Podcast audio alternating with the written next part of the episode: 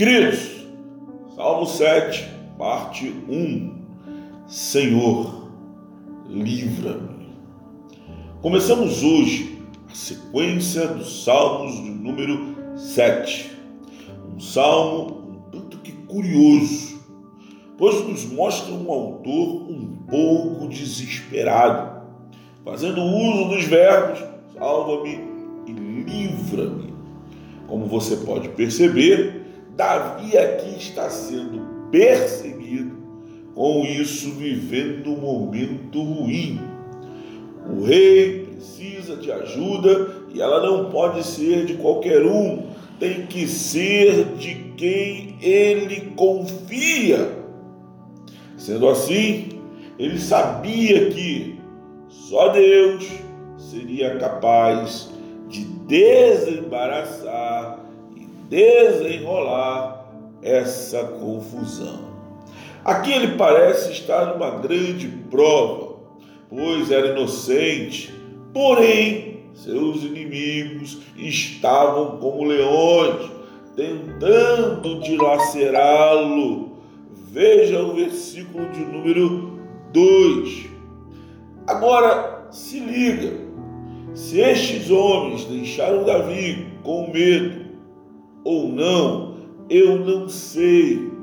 Mas eles o deixaram preocupado e temeroso, a ponto de pensar que ninguém seria capaz de o livrar. Por isso, Davi clama pelo livramento de Deus, já que era inocente. No entanto, Davi mostra algo que ninguém mostra quando está em perigo na maioria das vezes, as pessoas ficam tão nervosas que se entregam ao medo, não conseguindo nem mesmo orar e clamar. O que não acontece com o rei, que tem na oração seu consolo e seu conforto. Então, semelhante a Davi, foi Jesus, que quando estava próximo à hora de ser levado pelos guardas, se retira para orar. Ambos não tinham o desejo em nenhum momento de provar que eram inocentes, pois sabiam que eram. Ou seja, não importa o que se fala nesta hora, qualquer coisa será utilizada contra você. Então, a melhor coisa, a melhor maneira de resolver as coisas é ficando em silêncio, é orando ao Pai. Diante dos fariseus e saduceus, por exemplo, Jesus é confrontado quando era inocente e todos sabiam. Em Lucas capítulo 6, 7, nos revela que os doutores da lei procuravam algo para acusá-lo. Diz o texto: os doutores da lei e os fariseus estavam ávidos para achar algum motivo pelo qual pudessem acusar Jesus e por isso o observavam com toda a atenção, a fim de perceber se ele o haveria de curar durante o sábado. Suas intenções eram claras e não queriam saber se o Jesus era, era ou não culpado ou inocente. Agora preste atenção no que o autor de Hebreus diz, considerando estamos rodeados por tão grande nuvem de testemunhas, desembaracemos-nos de tudo o que nos atrapalha e do pecado que nos envolve. E corramos com perseverança a corrida que nos está proposta, olhando fixamente para o Autor e Consumador da fé, Jesus, o qual, por causa do júbilo que lhe fora proposto, suportou a cruz, desprezando a vergonha e assentou-se à direita do trono de Deus. Aleluia! Hebreus capítulo 12, verso 1 e 2. Queridos, esta disposição revelada por Davi e por Jesus suportou de suportar os seus inimigos e Jesus de suportar a cruz do Calvário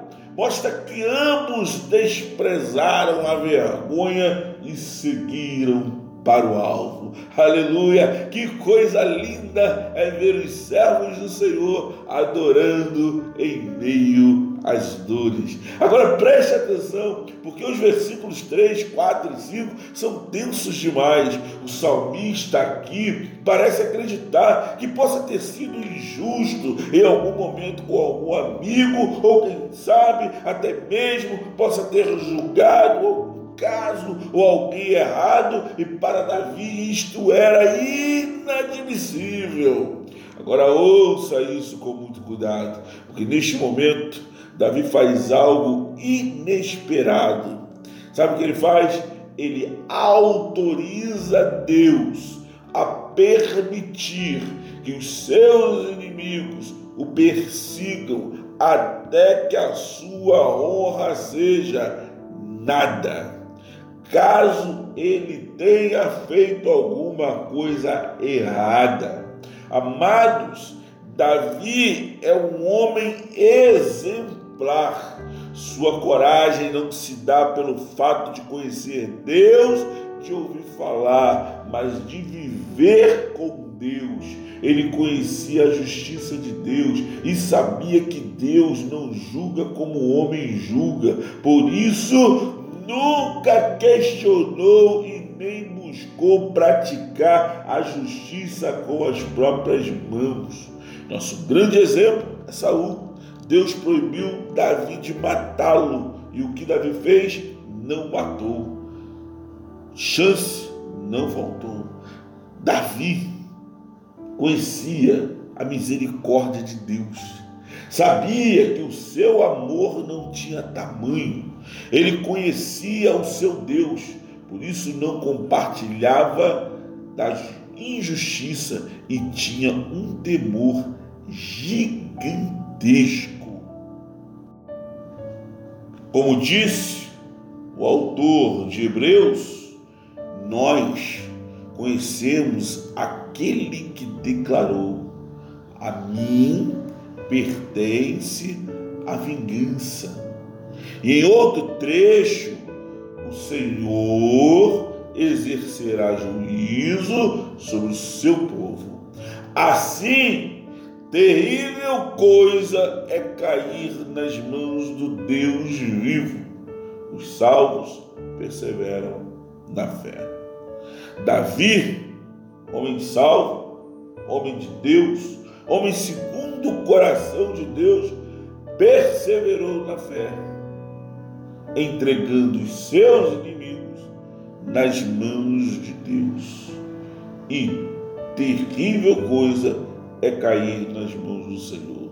Fique atento para os próximos podcasts. Vamos acompanhar a história aí. Amém? Deus nos abençoe. Graça e paz. Até a próxima. Fui!